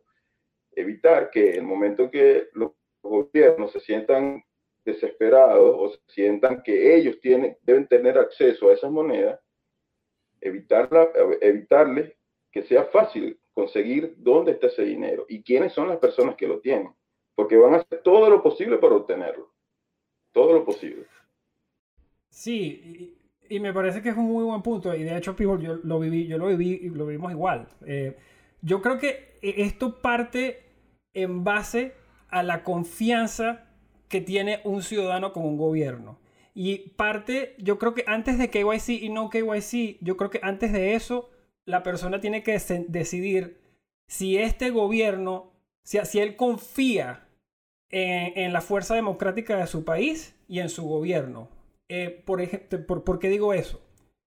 En el caso de Venezuela, donde no hay confianza en, el gobierno, las personas evidentemente, eh, como tú bien sabes, eh, yo, yo, creo que podría contar con las manos eh, las personas que se sienten cómodas teniendo dólares en un banco dentro de Venezuela. O sea, la mayoría de las personas que tienen valor fuera de Venezuela, si 100 dólares lo tienen offshore, fuera de las manos del gobierno. Porque esa es la única manera que el venezolano sabe que un dólar va a estar seguro, ¿verdad? En el caso de Venezuela, el gobierno nos ha demostrado a través de 25 años que siempre toma la decisión equivocada. Por ende, un ciudadano racional diría, no voy a tener mis activos a la visibilidad del gobierno, porque no tampoco te beneficias del gobierno, ¿verdad? Si tomamos el caso, por ejemplo, de Estados Unidos, ahorita, es un banco central que te está dando estímulo, es un banco central que sale y apoya los mercados, es un banco central que cuando no hay un presidente elegido sale un jueves a las 2 de la tarde a decir que van a apoyar pase lo que pase y levanta los mercados. Eh, es un banco central que ha venido apoyándote como ciudadano o bien seas emprendedor o lo que sea que estás dentro de ese país y que eh, tú has ido pagando impuestos y te has ido beneficiando del sistema. Si existe una guerra mundial y el Banco Central o tu gobierno te hace una orden, eh, eh, ¿sabes?, extraordinaria de que es absolutamente necesario para defender los intereses del país, que tú les des tu oro y que ellos te paguen un precio justo, porque me imagino que en aquel entonces tampoco fue que se lo quitaron a la gente, entra nuevamente en juego esa decisión. O sea, si tú piensas que el gobierno de verdad va a tomar tus recursos y hacer algo que en tu beneficio, pues para eso se crearon los gobiernos. Los gobiernos los creamos para defendernos de nosotros mismos y para protegernos de actores malos eh, que están en otras partes del mundo. O sea, es para organizarnos, en verdad. Un gobierno es gente. Eh, el momento en que uno pierde la confianza en ese gobierno, no importa que sea Bitcoin, no importa que sea dólar, no importa que sea lo que sea, te tienes que ir. ¿Sí me explico? Eh, entonces yo creo que la la, la definición, o yo creo que las cosas que se, sientan más en la capacidad que crea que tenga un individuo de poder ejercer cambios sobre su gobierno. ¿Sí me explico? Porque la decisión no es cambiar, el, o sea, cambiar el país. La decisión más fácil sería cambiar el gobierno. Pero esa es una decisión que no muchos queremos tomar, porque la mayoría de la gente ve una la política ahorita como una molestia. Eh, cuando en realidad yo creo que es un grave error hacer eso, eh, como pasó en Venezuela, cuando se deja que la política se haga por la gente menos preparada eh, y, que tenga eh, el, el, digamos, o el, el, más bravo, pues, o la persona que, le provocó, pues ya vemos cómo termina. ¿Sí me explico? Entonces, yo creo que es, es por más que sea una conversación acerca de KYC, es una conversación acerca de qué significa el gobierno y qué tanta capacidad tiene un ser humano de, mejorar esos, esos esquemas. Hmm. Eh, está apasionante. De verdad, me encantaría. Porque eh, esto lo, pongo ahora yo en, antena. Eh, normalmente envío las preguntas a los invitados antes de venir. Pero recientemente me he dado cuenta que cuando no las envío los pods quedan mejor y efectivamente en este pod lo, estoy corroborando. Pero me encantaría ahora, esto quizá luego en privado os lo pasaré, os pasaré la estructura del pod para que riáis un rato y veáis que el pod está totalmente del revés, pero es que está genial, está apasionante y esto me emociona muchísimo.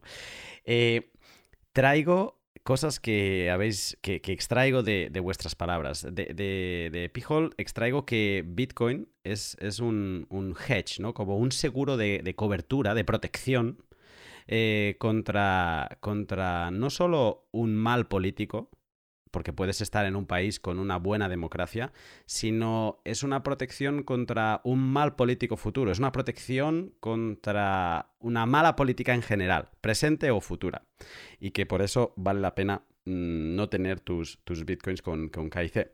Luego también, una de las conclusiones a, la que estoy llegando, escuchando también a, Mauricio, es, que el, bitcoin sin KIC pues sí que está más relacionado con el individuo y con las pequeñas cantidades, eh, pero que sin duda a, lo que es, cuando hablamos de grandes cantidades de movimientos corporativos, de fondos, eh, etcétera, eh, eso estamos hablando de KIC, porque al final mover tanto valor sin, levantar eh, alguna alarma y más con Bitcoin que todo se puede trazar, pues, eh, pues sí, no te queda otra. Y si no, podemos rescatar el caso de este usuario que había utilizado el Silk Road y que creo que era la cuarta wallet con más Bitcoin toda junta, que ha sido ahora confiscado por Estados Unidos porque ese usuario, en no sé en qué año fue, en 2014, 15, cometió el error de vender 100 bitcoins y pasar un proceso de KIC. Y, entonces, con ese gran volumen, eh, Estados Unidos ahora ha dicho, lo ha localizado y ahora le ha, creo que le ha expropiado la, no sé si han llegado a algún acuerdo de algún tipo de no te va a pasar nada, pero no te va a pasar lo mismo que a Ross, pero mm, los bitcoins vienen para aquí.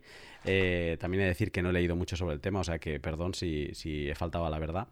Pero bueno, son los peligros del, del, KIC. Pero sí que hay como dos divisiones, grandes volúmenes o pequeños eh, volúmenes. Eh, hemos hablado de evasión fiscal. Y eso es algo que se relaciona siempre con el Bitcoin sin KIC.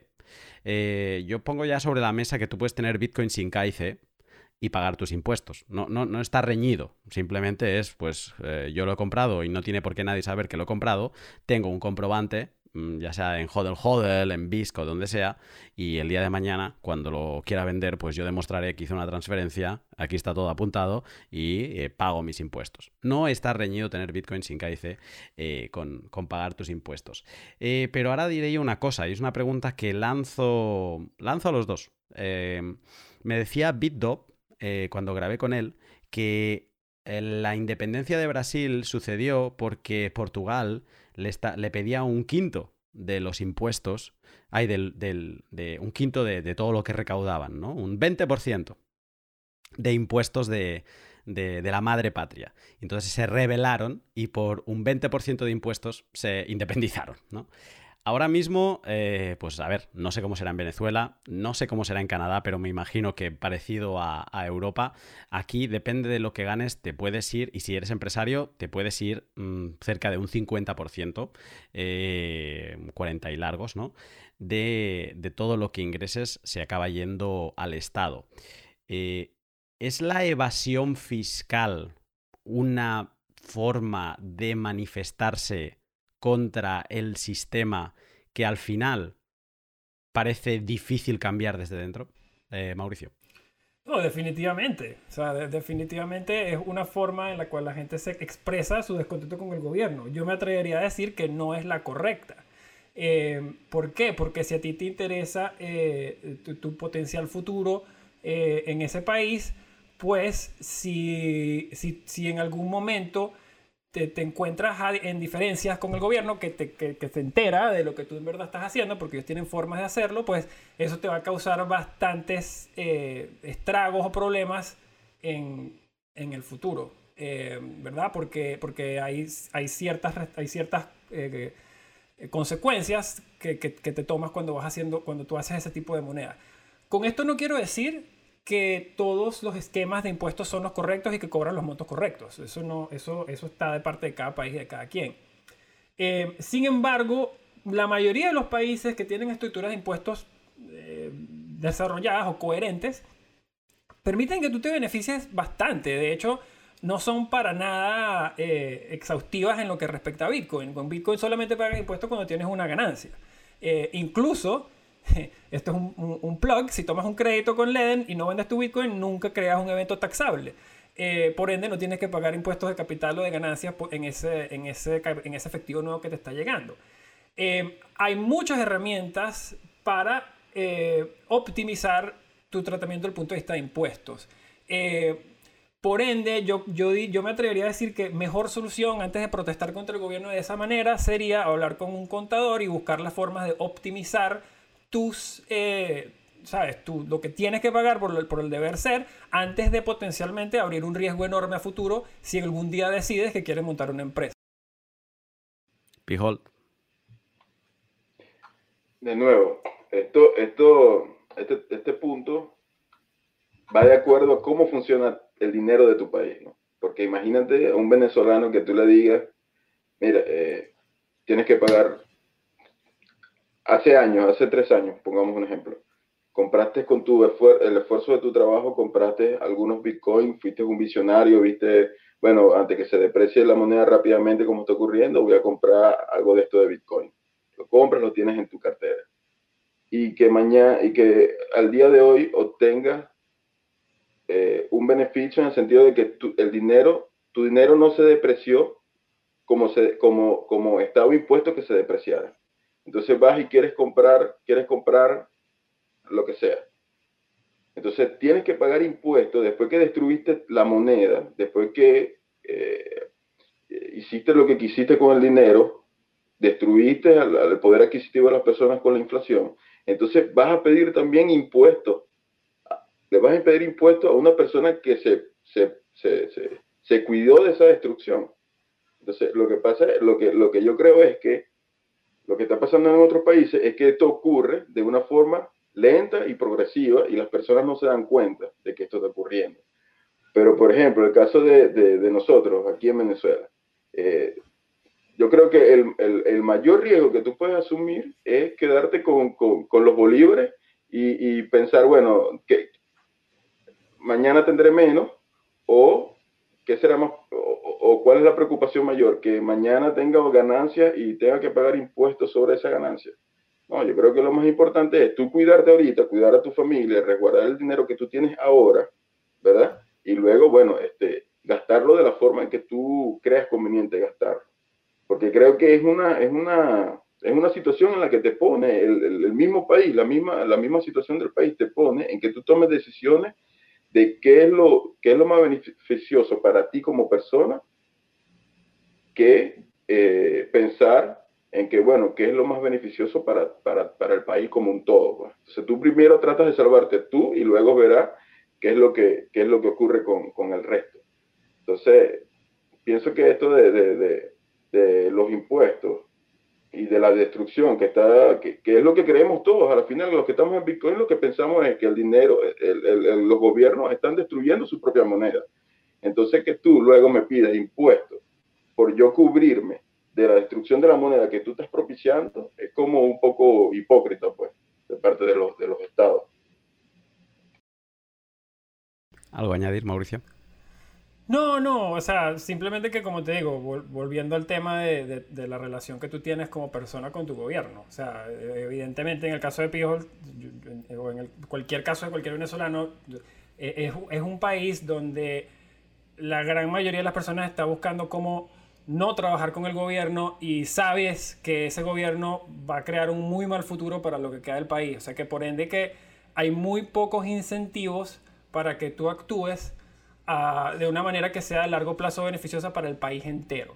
El, el, el, problema que pasa cuando el país desciende en este tipo de caos es que todo el mundo empieza a actuar por sí mismo.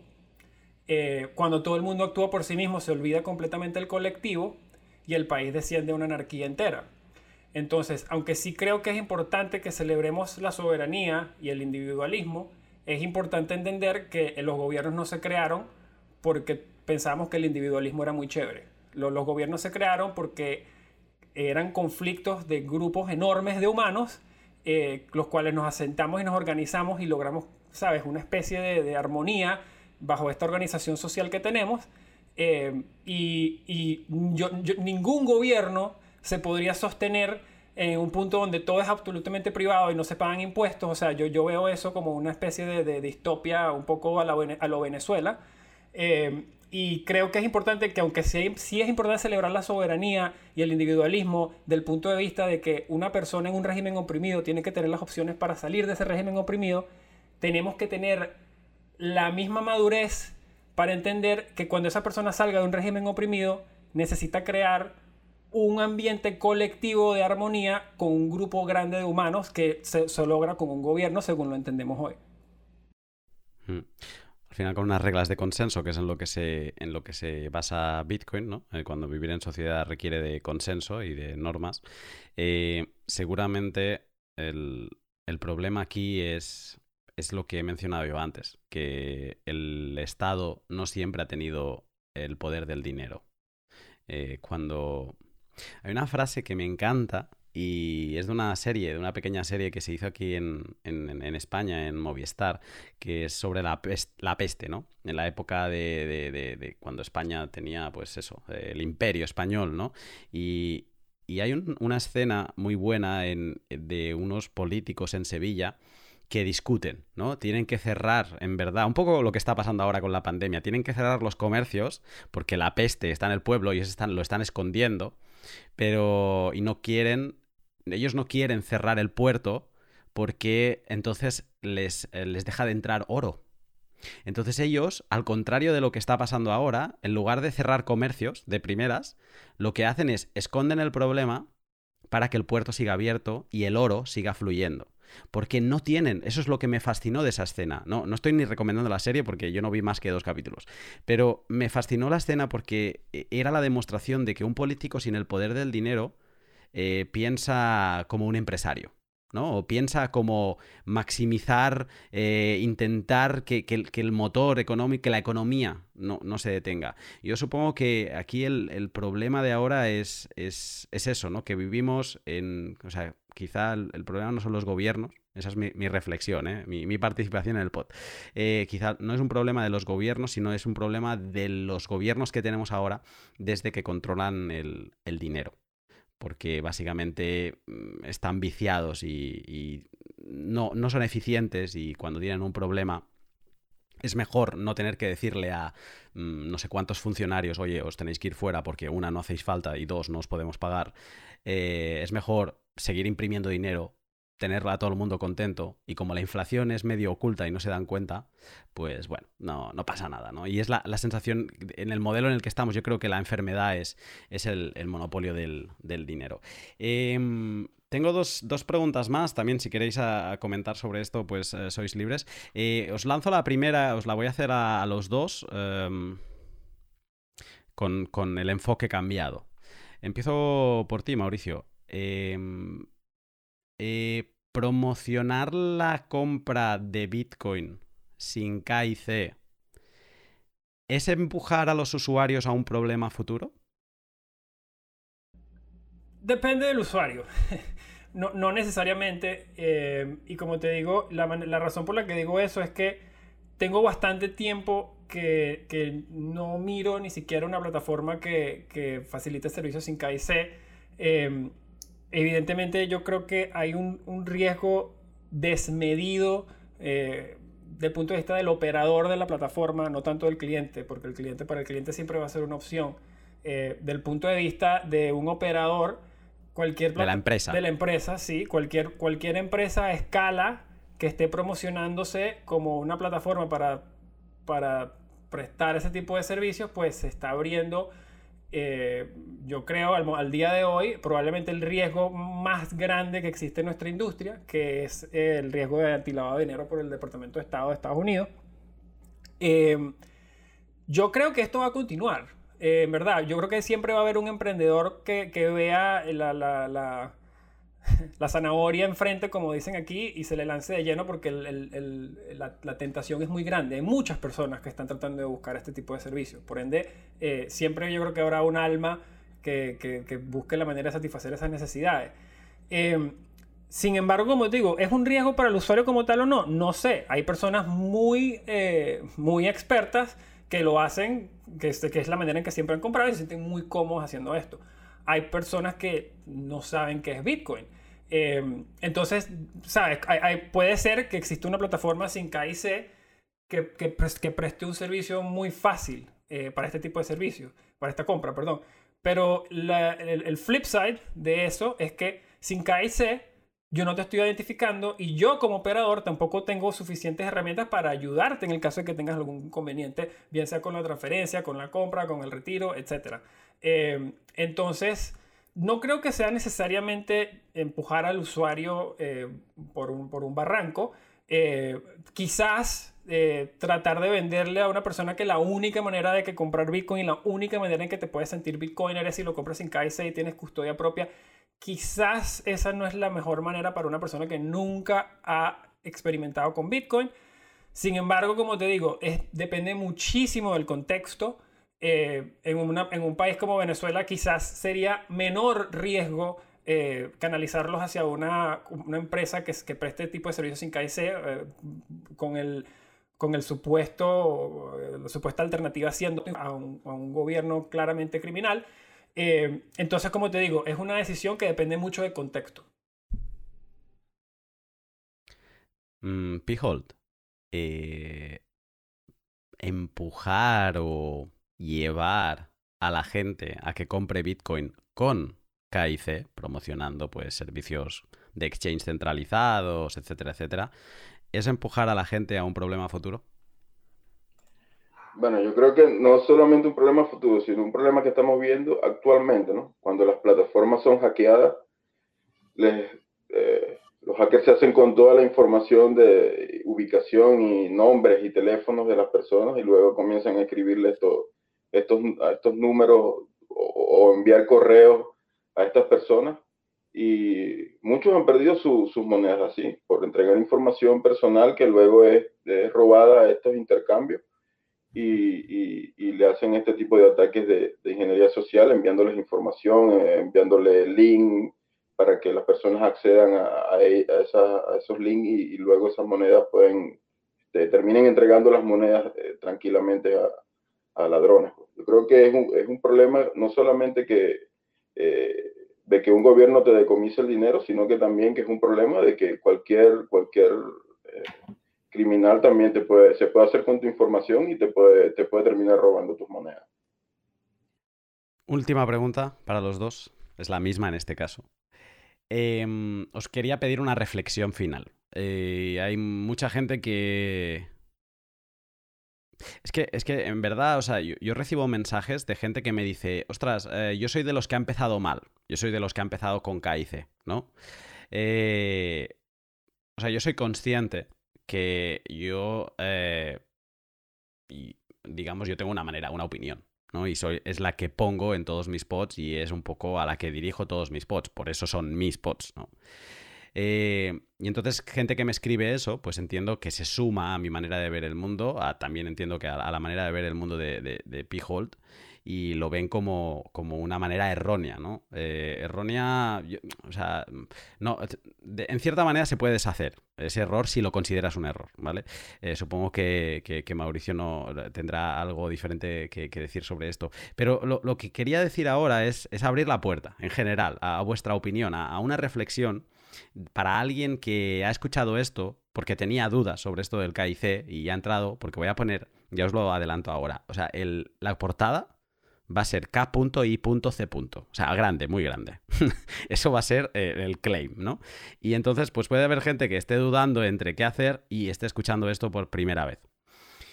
¿Qué, qué reflexión le haríais? Si alguien está dudando entre comprar Bitcoin con KIC o acumular Bitcoin con KIC o sin KIC, ¿qué le dirías, Mauricio? Em, a ver, eh, depende del país en donde te encuentres y de la situación que, quieras hacer. Yo de verdad creo que no hay una manera correcta o incorrecta de utilizar Bitcoin. La gente utiliza Bitcoin como decidas o como mejor se, acople a lo que necesitas.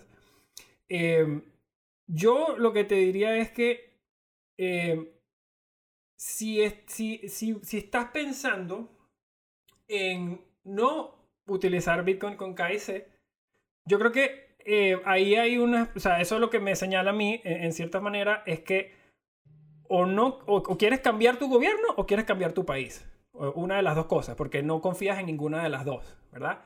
Em, si tú eh, estás tratando de cambiar tu gobierno, cambiar tu país, eh, o te quieres ir, o estás en planes de irte, o, estás convencido de que ese país no va a funcionar o que no hay manera de cambiarla, pues yo te, yo te recomendaría que que utilices cosas que no le van a dar tu información a ese gobierno o a ese país que quieres cambiar. Si estás eh, pensando en el largo plazo, si te encuentras en un país donde, donde, hay, donde se respeta la ley, donde, donde te pueden causar ciertas consecuencias si se, si se logra identificar que tú no estás cumpliendo con, los, con tus requerimientos como debido, yo sugeriría a las personas que eh, busquen la mejor manera de, de, de, cómo, digamos, satisfacer esos requerimientos, ya que si te quieres quedar en tu país, si quieres construir una familia, si quieres construir un negocio, eh, tarde o temprano eso te puede pasar factura. Eh, entonces yo sugeriría que si, si estás en, un, en, pro de, de, algo a largo plazo y que confías en, en, el gobierno y, en, tus compatriotas con su capacidad de ajustarse o adaptarse como sea necesario, pues yo no veo el, mayor problema con utilizar KYC eh, porque eso es parte de hacer que el sistema en el que vives funcione. Eh, pero como te digo, si el sistema en el que vives ya no funciona y ha de hecho funcionado en tu contra, pues tus incentivos son muy diferentes para, ayudar a ese sistema. Piholt, ¿qué, qué reflexión les, les harías? Eh, bueno, una reflexión sería que mientras pueda eh, evitar las plataformas en las que tenga que entregar información personal, eh, lo evite. Use plataformas que no, no requieran este, entregar este tipo de información, que luego terminan como uno hackeadas y, y, la información de, de, los clientes termina entregada o en las peores manos. Pues. Y segundo, que si ya han comprado con KYC, y piensan comprar monedas sin KYC, evitar eh, unificar o, o, mezclar estas, estas monedas adquiridas de, en, métodos, en métodos diferentes. Pues. Que usen, si, donde han comprado las monedas KYC, se, sean como unas monedas específicamente para usar en, en, sitios donde hay KYC. Y las monedas que han sido adquiridas en donde no han aplicado el KYC, la utilicen para pagos o, o, compra de productos donde no, se le, donde no se le solicite información personal para, para operar.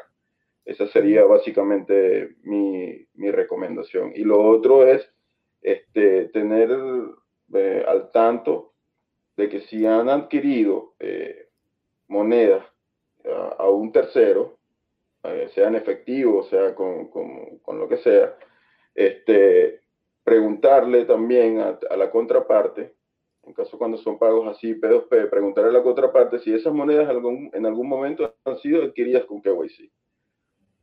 Porque, y, y, también saber para qué usará esas monedas con, que han sido adquiridas con KYC. Porque este, en caso de que vayas a usarlo para hacer algún, algunos pagos, este, algún pago donde tú consideres que sea importante que, que, que, las monedas no tengan ninguna, ningún tipo de marca, entonces tendrías que usar métodos como métodos de CoinJoin, donde no rompas el enlace entre lo que sucedió en el pasado con esas monedas y lo que va a eh, ocurrir o suceder en el futuro con, con esas monedas este, que adquiriste. Pues. Entonces esas serían básicamente mi, mis reflexiones y, recomendaciones a las personas que se inician en el mundo de Bitcoin. Definitivamente el mundo KIC es, mucho más sencillo y es, esa, esa batalla la tienen ganada ah, porque es tan sencillo como descargarte una app, poner tus datos, empezar a comprar no tienes que, plantearte qué es un CoinJoin, no tienes que plantearte... Ahora te escuchaba y, este caso tan extremo de, casi que hacer de chain analysis tú, ¿no? De, oye, yo te pago con esto, pero ¿para qué lo vas a gastar? No vaya a ser que luego me incrimine en, algo, ¿no? O sea, al final esto es... Eh, me, da la, o sea, me explica la situación extrema que puedas estar viviendo en Venezuela, ¿no? Donde, donde has de ir con mucho cuidado y de ahí la importancia de, de, pues de saber ¿no? con qué bitcoins estás jugando. Yo antes pensaba, ha habido muchas preguntas que no he hecho porque al final este tema es, es muy interesante, eh, pero una de, los, de las ideas es, es la, la, famosa fungibilidad, ¿no? de que un bitcoin deje de ser igual a otro bitcoin porque uno es sin KIC o viene de un origen mm, que ha tocado algún, por ejemplo, algún mercado de Darknet como Silk Road, mientras los KICs limpios de hay los Bitcoin con KIC o incluso los Bitcoin recién minados, ¿no? Que, que, acaben teniendo diferentes valores, aunque todos sean un Bitcoin. por, decirlo así. Ese es otro tema a, tratar que también se relaciona con el KIC. Pero bueno, eh, para ir cerrando, os doy las gracias a ambos. Eh, Mauricio, eh, ya lo sabes, me encanta lo que estáis haciendo en Leden en general pondré los links debajo. Eh, si alguien pues eh, tiene Bitcoin con KIC, le interesa eh, mm, no vender esos Bitcoin y pedir un crédito para no generar un evento impositivo, pues que le eche un vistazo a, Leden, que, es, que lo hacen bien y que, y que, luego está Mauricio siempre explicando todo lo que, lo que haga falta contestar. Leden, ay, Leden, Mauricio, muchísimas gracias por haber venido y por haberte animado, aún sabiendo que yo soy también de, ese lado más eh, sin KIC, pues haberte animado a venir y a, charlar con, con Pijolt y, conmigo. Oh, vale, gracias a ustedes por la invitación. Para mí siempre es un placer. Yo, yo lo que digo es que, mira, esto es de todos al final y, y, entre todos tenemos que llegar a la solución. O sea, sentándonos como viejos y gritándole al cielo por un lado de nuestros lados individuales, nunca vamos a llegar a, a un acuerdo o debatir estas ideas que me parecen súper importantes. Hmm. Eh, Pijol, también, eh, primera vez en, el pod, eh, no hemos tenido nuestra charla inicial como hago con todos los invitados, un poco para saber cómo, cómo llegas a, Bitcoin, pero bueno, ya lo sabes, te espero, no voy a decir el tema para que siga quedando en sorpresa, pero te espero pronto en el pod para poder charlar más de tú a tú dentro de poco. Gracias por la invitación, Luna. Gracias por, invitarme a compartir con Mauricio y, es un compromiso siempre estar. Perfecto. Pues nada, estamos en contacto y un saludo.